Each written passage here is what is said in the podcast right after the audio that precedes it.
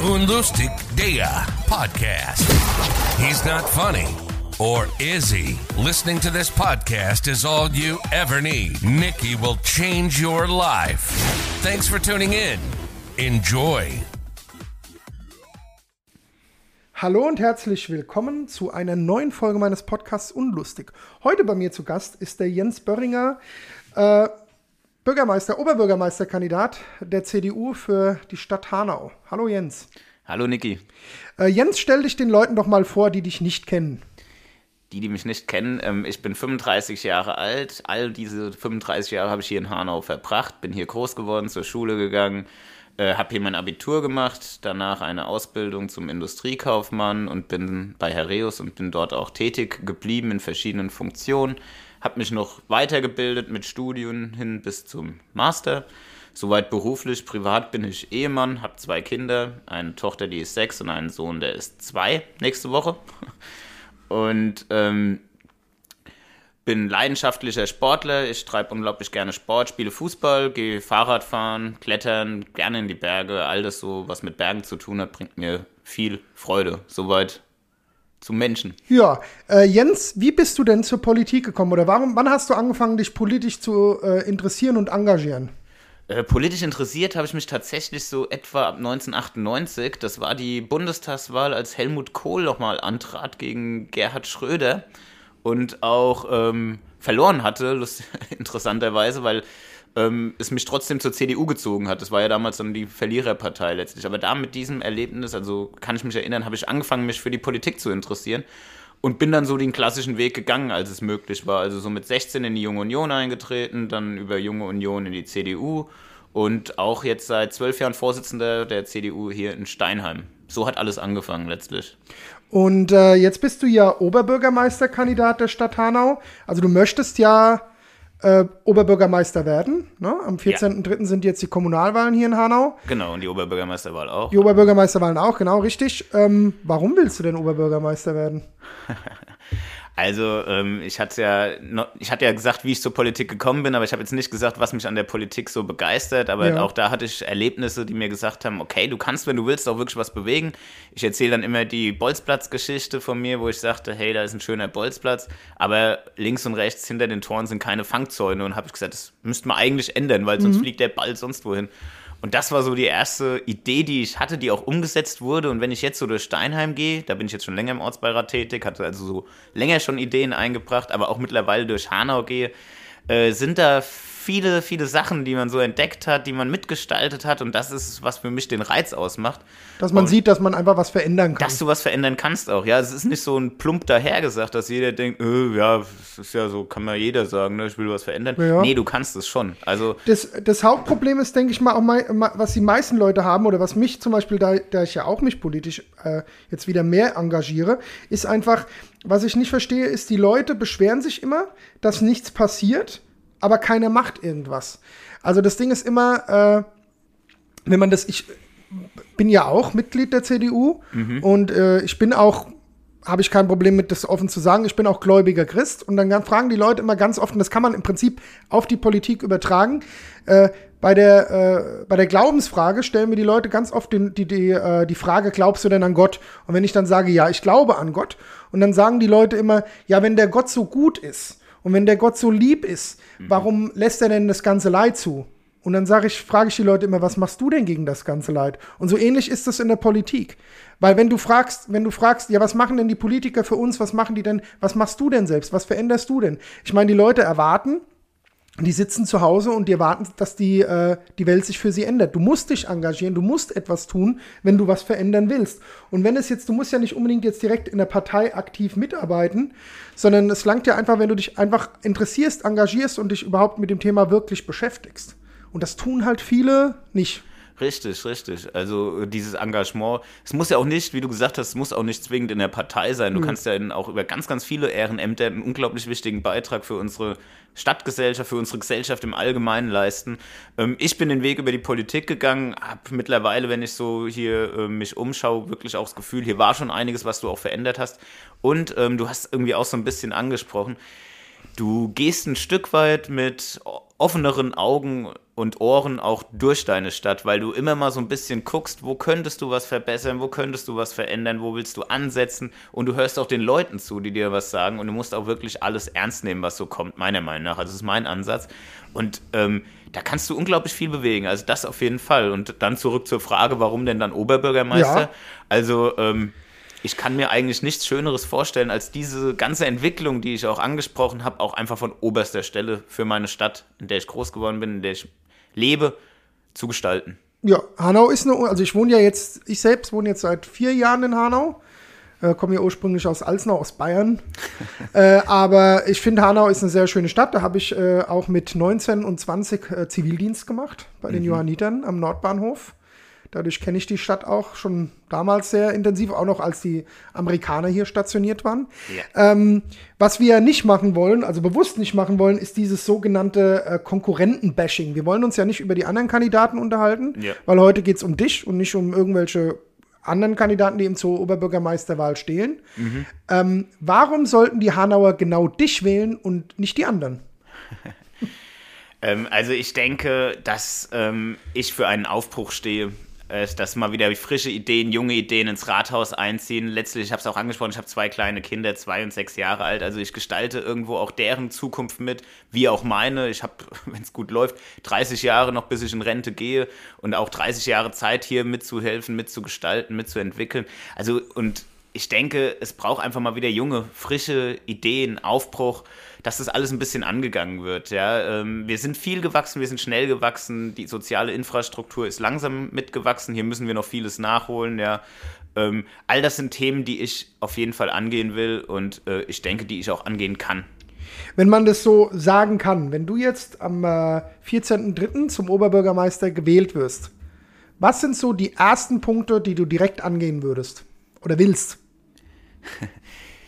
Die ersten Punkte, die ich so direkt angehen will, ich sage ja immer, ähm, man sollte mal mit dem anfangen, was man auch umsetzen kann, ne? Ja. Und, und, und da konkret werden.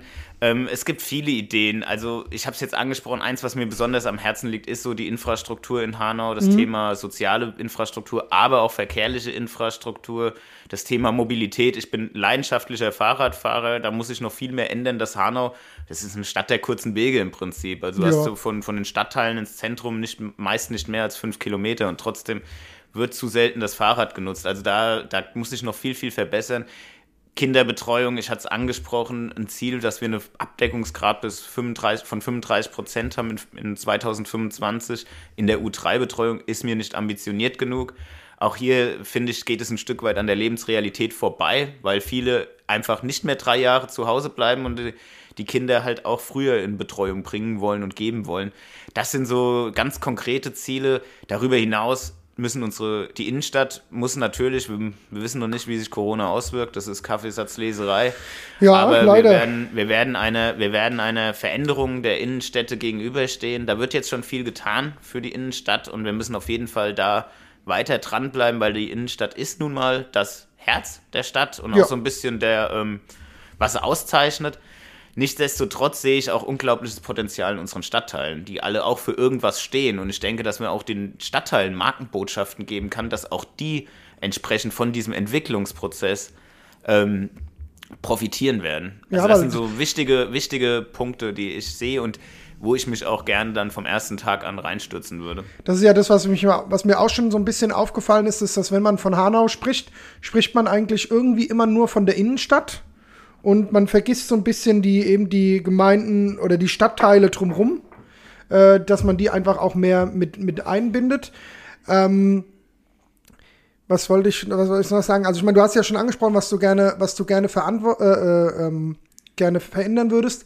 Was wir im Vorgespräch schon mal angesprochen hatten, ist, äh, je höher man politischer steig, äh, politisch steigt oder je mehr man zu sagen hat auf gut Deutsch mhm. oder beeinflussen kann, zu sagen hat, klingt so ein bisschen arrogant, sondern eher einfach mehr, je mehr man, je mehr Einfluss man hat, desto mehr Kritiker ruft man ja auch auf den Plan. Ähm, wie gehst du denn selbst mit Kritik im Wahlkampf um? Nimmst du das überhaupt wahr? Du nimmst es wahr, ja, und ähm, es beschäftigt sich sicherlich auch ein, ein wenig, das auf jeden Fall, aber man versucht es trotzdem auch ein Stück weit irgendwo, ich sag mal, zu beantworten oder auch abprallen zu lassen. Also da musst du schon einigermaßen auch ein, ein dickes Fell haben. Aber ja, ich meine, das, das ist ja.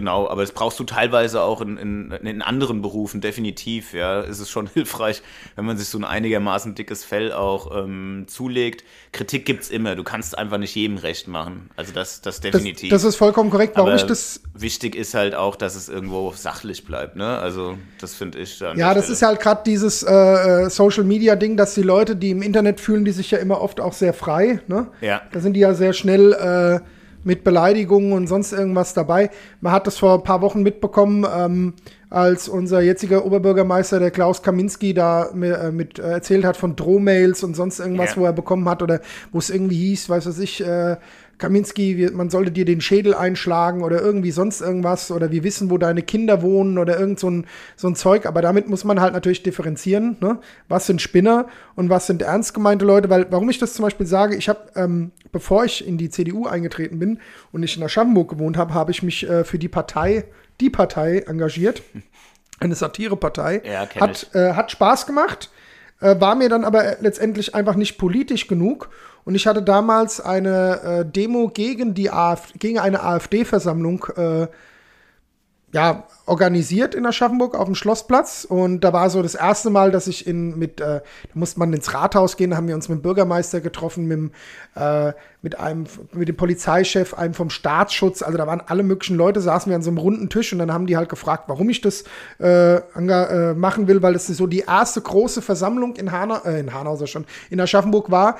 Äh, vorher hatte das so noch keiner gemacht. Ich, da waren über 200 Polizisten im Einsatz, weil die nicht damit, weil die konnte keiner wissen, wie viele Leute da kamen.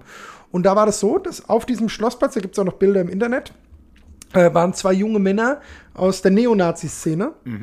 Und äh, bis, also was ich jetzt erzähle, damit habe ich noch nie öffentlich drüber geredet und mir ist es auch vollkommen egal, wenn diese Jungs das hören, weil ich vor denen keine Angst habe, weil ich genau weiß, was das für Spinner sind. Äh, die haben dann eine Zeit lang mir gedroht. Also über verschiedene Kanäle habe ich Drohmails erhalten. Ich habe dann, äh, dann auch irgendwann, als es nicht mehr lustig war, bin ich zur Polizei gegangen. Ähm, das eine Geschichte erzähle ich dir dann lieber äh, dann doch äh, lieber ohne Mikrofon, aber was worauf ich eigentlich hinaus will ist, ähm, da habe ich mich ja quasi gegen die AfD so ein bisschen aufgelehnt und habe damit natürlich den Hass der Andersdenkenden, vorsichtig ausgedrückt, äh, auf mich gezogen und damit muss man halt umgehen können. Man muss damit umgehen können, wenn die Leute dir äh, Mails schicken, dass sie sagen, wo du wohnst, dass sie wissen, wo du wohnst, dass die sagen, äh, die wissen, wo du arbeitest, die kennen deine Arbeitswege, deine privaten Aktivitäten und sonst irgendwas. Und da braucht man halt einfach ein dickes Fell, ne? wenn man in die Politik will. Und ich denke mal, wenn du jetzt Oberbürgermeister werden solltest am 14. März, kann es natürlich sein, dass du auch viel Hass auf gut Deutsch auf dich ziehst, weil die Leute, warum auch immer, ein Problem mit dir haben sollten. Das, das, davor bist du leider nie sicher, ganz ehrlich, ja, aber man muss da sehr, sehr entschieden vorgehen, ja, also da diesen, diesen, wie du es gesagt hast, man fühlt sich da so ein bisschen in der Anonymität des Netzes ähm, sicher. Ähm, ich denke, da muss vielleicht auch mal irgendwo mehr, mehr Regeln Einzug halten. Ich habe mich auch immer sehr aus den sozialen Medien zurückgehalten. Das geht jetzt natürlich nicht mehr, wenn man ein öffentliches Amt Ja, anstrebt, das ist richtig. Ähm, Nichtsdestotrotz, es gibt jetzt auch schon ähm, Online-Meldeplattformen von äh, Hessen gegen Hetze heißt es, glaube ich, also die da auch unterstützen, wenn da solche Vorfälle sind, an die man sich da wenden kann, die dann da auch entsprechend alle äh, Wege in, in alles in die Wege leiten, was dahinter steckt, also Anzeigen und so weiter. Ähm, das ist ein sehr, sehr schwieriges Thema und ähm, ja, ähm, man muss dem wirklich entschieden, entschieden entgegentreten. Also was ich aber auch gelernt, passiert. was ich aber auch gelernt habe, ist zum Beispiel gerade jetzt so Facebook oder Instagram.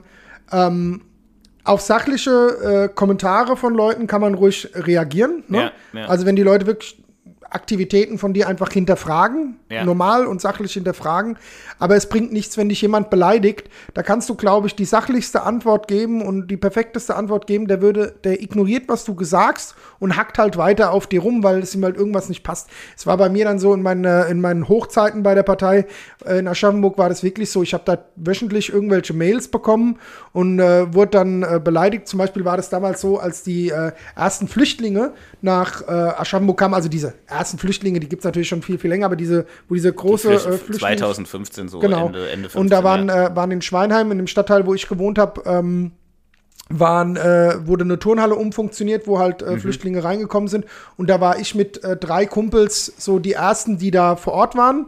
Und das äh, weiß nicht genau, wie das nach außen kam, wer das war, also dass wir, wer von uns, wie wir hießen und so weiter. Und da haben mich halt Leute halt auch blöd angemacht, warum ich das tun würde oder sonst irgendwas.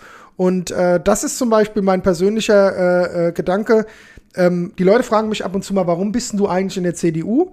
So super intensiv will ich da gar nicht drauf eingehen, aber erstens steht es, man, was heißt das? Das heißt die christliche demokratische Union und so sehe ich mich. Also ich sehe mich als Christ, ich sehe mich als Demokrat und ich sehe mich äh, als, als Gemeinschaft und genau dafür steht es mich. Und äh, äh, man kann sich auch in der CDU, weil das ja oft, quasi oft so, wenn ich wurde dann beschimpft als links oder was auch immer, ähm, weil ich mich da ja für Flüchtlinge engagiert habe. Nein, das ist ja einfach christlich und das heißt für mich Nächstenliebe zu tun und ähm, dass ich mich da einfach äh, äh, engagiert habe und da haben mich halt auch viele Leute angegangen. Da weiß ich, als Bahnhofsklatscher wurde ich beschimpft oder sonst irgendwas oder auf mein Äußeres wurde eingegangen. Ähm, da zum Beispiel auch eine Frage an dich. Wir hatten ja jetzt äh, bisher aufgrund von Corona erst eine Sitzung gehabt, ne? Ja. äh, wo wir quasi mit Abstand und Masken aufeinander getroffen sind. Ja. Ähm, wenn jetzt die äh, Leute, wenn du, wenn du mich jetzt nicht kennen würdest, oder was heißt kennen, wir kennen uns ja jetzt so ein bisschen, äh, und du siehst so jemanden wie mich, groß, kräftig, tätowiert, würdest du tippen, dass der in der CDU ist? Ähm, äh, wahrscheinlich entspricht es erstmal nicht so dem, dem Klischee des, des typischen CDUlers, würde man sagen. Ja. Aber ähm, ich finde, das ist auch was, wofür wir, als wenn ich jetzt als CDU spreche, auch noch viel mehr eintreten müssen, weil wir eigentlich, wie du gesagt hast, eine sehr weltoffene äh, christliche Partei Ja. sind.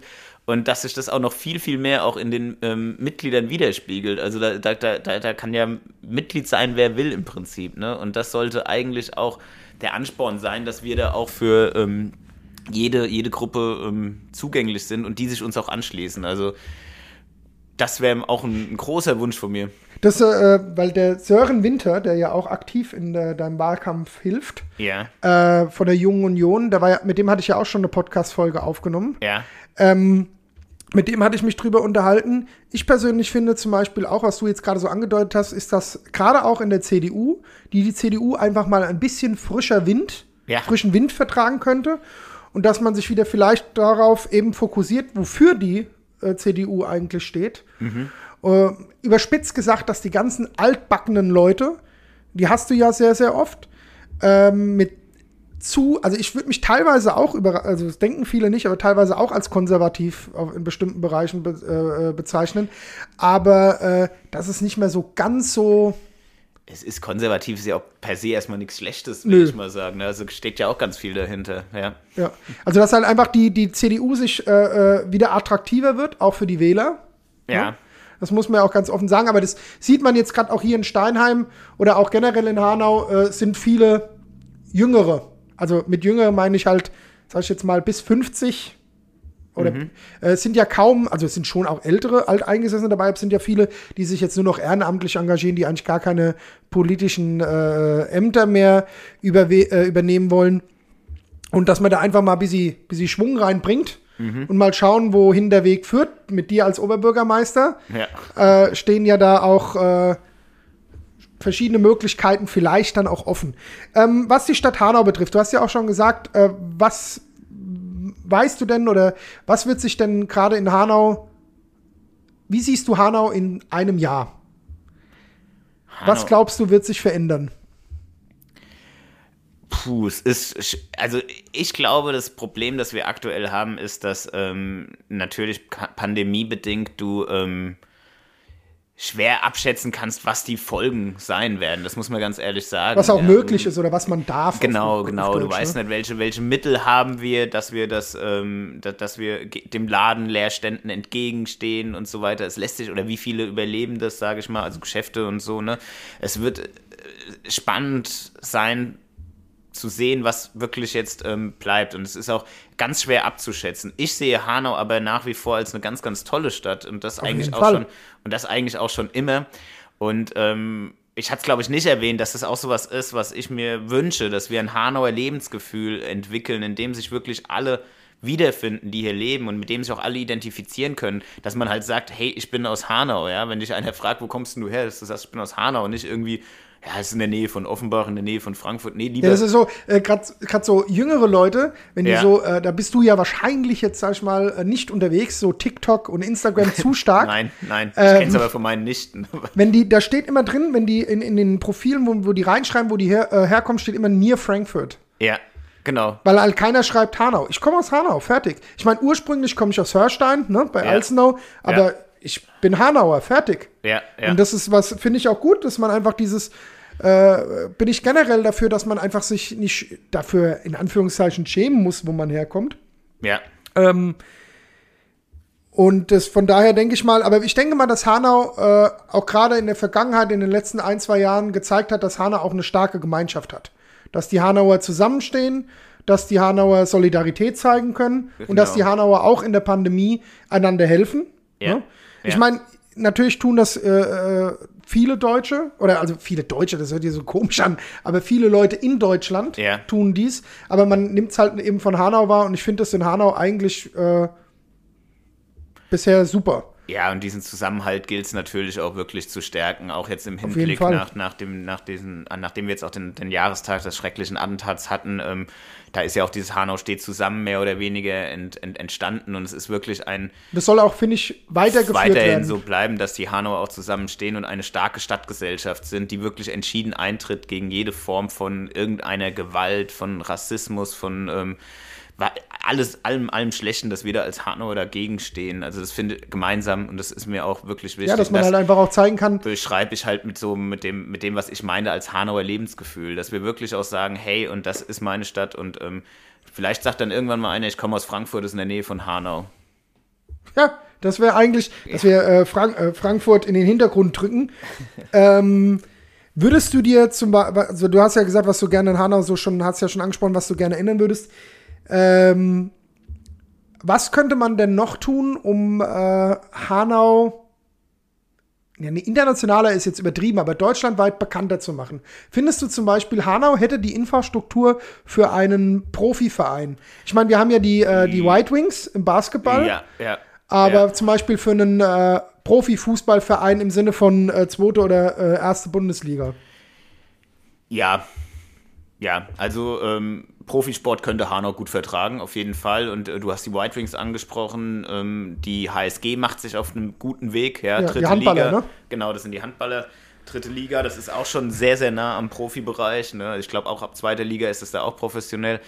Ähm, Bundesliga, Fußball gab es ja schon mal in Hanau. Die 93er haben mal zwei Spiele. Ja, die, die Aschaffenburg auch. Aschaffenburg war auch mal in der zweiten Viktoria Bundesliga. Aschaffenburg war auch immer in der zweiten Bundesliga, genau. Felix so. Magath als Trainer. Äh, der müsste noch Spieler gewesen sein. Oder Spieler. damals. Trainer war er Damals. dann mal kurz irgendwann. Ja, ja, also der kommt ja auch aus Aschaffenburg, das wissen ja viele nicht tatsächlich, äh, dass Felix Magath von da ist. Ähm, nee, auch Hanau hat mal zwei Jahre in der zweiten Bundesliga gespielt, die 93er, damals im Herbert-Tröse-Stadion. Das ist natürlich in die Jahre gekommen, also wenn man das dann wieder entsprechend Da muss man natürlich, wenn man merkt, da ist irgendwie ein Verein oder eine Infrastruktur da Ja, von einem. Verein, äh, muss man halt Investoren an Land ziehen Richtig. und muss dafür sorgen, dass die, äh, dass halt einfach ein Stadion vielleicht erweitert wird oder sogar gebaut wird. Ja, aber das, also das wäre, das wäre Profisport in Hanau ist möglich, ist denkbar und ähm, es gibt ja viel, viel äh, kleinere Ortschaften, die tatsächlich mittlerweile irgendwo Profivereine haben, selbst in der Bundesliga. Ja. Und ähm, da kann Hanau definitiv mithalten. Das wäre es eigentlich so mal Hanau gegen Frankfurt in der, in der, in der Bundesliga, im DFB-Pokal. DFB-Pokal ist vielleicht erstmal wahrscheinlich. Ja, ist wahrscheinlich, gerade- aber, gerade aber auf jeden Fall, die Infrastruktur ist da, ne? gerade durch Verkehrsanbindungen und sonst irgendwas. Hanau liegt halt auch sehr gut, ja, Ja. genau, natürlich sehr zentral. Ähm, ja, wie gesagt, ähm, es ist sicherlich auch was vorhanden, das muss man dann entsprechend noch ausbauen, um dann diese Sportstätten ähm, ähm, entsprechend herzurichten. Ja, es ist, ist mir eh auch ein Anliegen, dass die Sportstädte, die Vereine ähm, Mehr gefördert die, werden halt auch. Ne? die werden auch sehr gebeutelt in der Krise, ne? auch was Ja. Mitgliederschwund angeht, etc. Und ähm, da hoffe ich einerseits, dass die auch die vielen Kinder oder wer auch immer austritt, aber es sind halt auch viel, oft- äh, häufig Kinder, dass man die wieder einfängt, um sie da auch zu Sport Man muss zu es halt eben auch attraktiver machen teilweise. Ne? Ja, ja, und da eine ne, ne schöne Sportanlage trägt schon viel zu einer Attraktivität auch von einem Verein bei. Ne? Also, dass wir jetzt mehr Kunstrasenplätze bekommen statt der alten Asche etc., das, das trägt schon was dazu bei, dass die Duschen alle warm sind. ähm, im Winter. Ich selbst habe ja hier auch in Steinheim mit meinem Laden, ich weiß nicht, ob du das gesehen hast, vom äh, Turn- und Fechtverein, Turn- Ja. und Fechtclub, habe ich ja auch Werbung geschaltet im Laden. Wo Okay. diese Tafel, die an der Halle hängt, Ja. womit man, äh, wo die Termine sehen, steht oben drüber ganz groß der Banner von meinem Laden. Weil ich finde das auch wichtig, gerade auch an die Einzelländer oder Unternehmen hier in Hanau. Mhm. Ist natürlich momentan völlig verständlich, dass es schwierig ist, Ja. über Werbung nachzudenken. Aber dass das vielleicht auch viele äh, ähm, wo, wo- wo man einfach zurückgeht auf das, was ich am Anfang gesagt habe, ist, äh, überleg nicht nur, was Hanau für dich tun könnte, sondern überleg, was du für Hanau tun kannst. Also im Prinzip, äh, dass jeder guckt, was er in seinen Bereichen machen kann, um die Stadt schöner zu machen, die Stadt attraktiver zu machen ähm, und eben halt auch Firmen, dass die vielleicht mehr in die, äh, mehr lokal investieren. Es kann ja verschiedene Möglichkeiten. Äh, Vereine fördern, Trikotwerbung, Ja. sonst irgendwas. Äh, das kann man alles, äh, äh, werde ich auch mit meinem Laden tun, insofern ich natürlich die Möglichkeiten habe, ganz klar. Ne? Ja. Äh, muss man halt auch schauen finanziell, dass man halt einfach die, die äh, Vereine, die Organisationen fördert und das einfach attraktiver macht. Ähm, wir sind schon fast am Ende von unserem Podcast. Ja. Ne? Ähm, gibt es was, was du den Leuten auf jeden Fall noch sagen willst? Ich habe mir, ich, ich hab mir die ganze Zeit die Frage gestellt, ich habe mich die ganze Zeit gefragt, ob du mich jetzt fragst, was ich für eine Tätowierung habe. Hast du eine Tätowierung, Jens? Nein, das wollte ich nämlich gerade eigentlich auch noch Jens. kundtun. ähm, machen wir es doch mal ich, hab, anders. ich sag dir ganz offen, ähm, natürlich hat man sich immer mal mit dem Gedanken wieder ähm, rumgetragen und aber mir fehlt immer was. Es ist ja dann Du bist doch ja was, noch blutjung. Ich, ja, aber es ist ja, ähm, es ist ja dann doch was, was man eigentlich für immer mit sich rumträgt. Und irgendwo ist mir da nie was eingefallen, weil ich sagen würde, das ist es, was du wirklich ein Leben lang irgendwie an dir haben willst. Naja gut, man könnte ja einfach äh, auch mal sagen, das kannst du ja vielleicht jetzt auch ähm, hier den, den Leuten, die das hören, sagen und dann haben wir es ja quasi auf Band. Wenn du Oberbürgermeister wirst, lässt du dir ein Hanau-Tattoo stechen.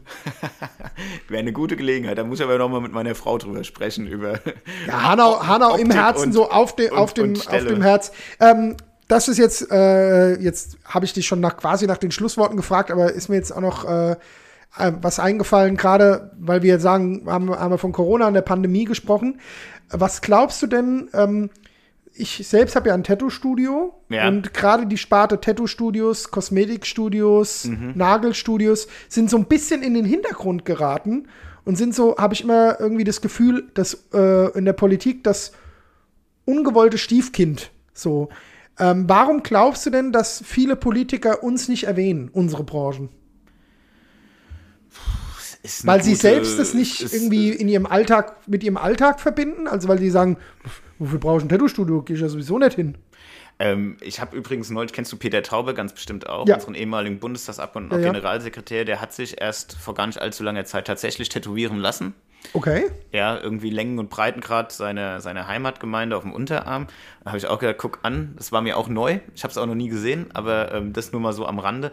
Ähm, ich weiß nicht, ob man das bewusst irgendwie nicht erwähnt. Glaube ich fast nicht, dass man da irgendwie die als, als wie hast du es genannt, ungeliebtes Stiefkind oder so Ja. betrachtet. Ähm, wahrscheinlich denkt man das auch unter dem großen Begriff der körpernahen Dienstleistung, der immer so Ja, die aber da wird ja, wird ja gerade, da wird ja gerade momentan stark differenziert. Also zum Beispiel ist es so, der äh, Markus Söder, ähm, der in Bayern ja ab Montag, also jetzt, äh, wir, den Podcast nehmen wir heute am, was haben wir denn heute überhaupt für ein Datum? 27. Äh, Februar. 27. Februar. Ja. Nehmen wir den 27, am 27. Februar diesen Podcast auf. Ab 1. März dürfen in Bayern wieder die Kosmetikstudios öffnen. Ja. Und äh, in den Kosmetikstudios darf man sich die Augenbrauen tätowieren lassen. Ne? Also man hat gesichtsnahe Ja. ähm, Behandlungen. Und da steht auch so in den Vorschriften, alle Behandlungen, die es voraussetzen, dass die Maske abgenommen werden muss, dürfen die Maske abnehmen. Jetzt ist halt nur die Frage, ähm, warum zum Beispiel denkst du, wird, werden Tattoo-Studios nicht, äh, sind dann, also eigentlich hieß es, wir sind eine, ein Verein, ne? Also Die- eine, eine, die- eine Sparte. Ja. Aber Tattoo-Studios dürfen am Montag zum Beispiel in Bayern noch nicht öffnen. Findest du zum, also würdest du jetzt persönlich, wenn du das könntest, natürlich ist es jetzt, ähm, kannst du das als noch nicht, bist ja noch kein Oberbürgermeister, kannst du das ja auch nicht stark beeinflussen. Wenn du jetzt Oberbürgermeister wärst, weil man kann ja auch kommunal eben äh, viele Entscheidungen treffen, gerade auch was die Corona-Vorschriften betrifft, würdest du jetzt sagen, wenn bei mir in Hanau die Tattoo-Studios, äh, die Kosmetikstudios öffnen dürfen und ich darf mir die Augenbrauen tätowieren, dann ist es doch mehr als sinnvoll, wenn die Leute sich auch so tätowieren lassen dürfen. äh, da gebe ich dir recht, was, das, was die Verständnis äh, da angeht, weil das ist auch was, du musst den Leuten, Kommunikation ist in so einer Krise unglaublich wichtig und Ja. du musst es auch den Leuten glaubwürdig vermitteln und da wird es ein Stück weit unglaubwürdig, gebe ich dir recht, wenn ich irgendwie n- Augenbrauen tätowieren kann, wo ich wirklich auch nah ta- tatsächlich an, äh, an, an, an den Körper, an das Gesicht eigentlich sogar des Eben, Kunden ja. komme. Und da hingegen ist es verboten, den Knöchel zu tätowieren, sage ich jetzt mal, wo du dann wieder relativ weit weg bist vom Gesicht. Ähm, das macht aus meiner Augen, aus meine, äh, aus mein, in meinen Augen tatsächlich wenig Sinn. Es Dass gerade man da, zum da Beispiel- diese, diese Differenzierung in diesem Bereich betreibt, da Was- gebe ich dir recht. was ja auch oft angesprochen wurde, ist zum Beispiel gerade was die Tattoo-Branche, in der ich jetzt seit zwölf Jahren arbeite. Ja. Die haben so krasse äh, Hygienevorschriften und ich habe auch zum Beispiel in, in Aschaffenburg in Bayern vom Gesundheitsamt einen äh, wirklich fähigen, aber auch sehr strengen Kontrolleur gehabt. Und da wurde sehr, sehr viel, auf sehr, sehr viel geachtet. Jetzt nichts gegen die Kosmetikbranche im Allgemeinen oder die Nagelstudios. Aber ich würde mir schon das Recht rausnehmen, das zu sagen, dass ich richtig viel Ahnung von dem Thema Hygiene und so weiter habe. Und von daher fühle ich mich halt so ein bisschen, ja, halt aufs Abstellgleis gestellt, weil im Prinzip denke ich mir, wofür habe ich das jetzt die ganzen Jahre eigentlich gelernt? Wofür habe ich mich mit dem Thema beschäftigt, wenn es halt eh komplett egal ist? Also das heißt, wir waren die Ersten, die zumachen mussten und wir sind die Letzten, die wieder öffnen dürfen. So abgesehen natürlich von der Eventbranche, weil das ist ja ein ganz, ganz anderes Thema. Da geht es ja um große Versammlungen von Menschen. Aber was so den Einzelhandel, die 1 zu 1 Betreuung betrifft, sind wir so die Letzten. Aber natürlich ist es echt schwer, jetzt auch zu sagen, äh, was ähm, oder das Thema Corona an sich ist echt schwer, weil die Politik im Allgemeinen, finde ich, hat nicht alles richtig gemacht. Aber dann ist auch immer die Frage, was ist falsch und was ist richtig, was würde man selbst machen. Es ist halt ein sehr schwieriges Thema. Ne? Aber im Prinzip, wie du ja eben schon gesagt hast, jetzt gerade was das betrifft, ist, wenn du sagst, okay, du kannst dir die Augenbrauen tätowieren lassen, dann kannst du auch den Rest aufmachen. Im Prinzip schon. Also, was heißt Rest aufmachen, äh, was 1 zu 1 Betreuung betrifft? Ja, ja, ja, und es ist, wie du sagtest, es war mir ja auch nicht so bewusst, was äh, du alles hier allein für Auflagen alle, äh, wirklich im Alltag schon erfüllen musst, was Hygiene angeht, damit es so ähm, lauf, laufen kann, Ja. so ein Studio. Insofern ähm, sind das auch spannende Einblicke und dann gebe ich dir auch recht, ihr seid da schon im Prinzip auch ein Stück weit Hygienefachleute, ne? Ja, auf jeden Also, de- definitiv. zumindest, ich kann jetzt von mir sprechen. Ich Ja. kann nicht von jedem Studio sprechen. Ich weiß nicht, was andere Studios oder andere äh, Shopmanager und Piercer und Tätowierer für Fortbildungen gemacht haben, aber ich denke schon, dass ich persönlich mich da ganz gut äh, auskennen könnte. Oder auskenne, auskennen könnte. Äh, Jens, vielen, vielen Dank fürs Gespräch. Und äh, ich drücke dir nicht nur, weil ich in der CDU bin, ich drücke dir generell äh, beide Daumen äh, für die Wahl am Danke. 14.3. Danke. Und vielleicht haben wir dann bald in Hanau schon den ersten Oberbürgermeister, der sich kurz nach der Wahl äh, tätowieren lässt. äh, weil er Hanau nicht nur im Herzen, sondern dann auch auf der Haut trägt, oder?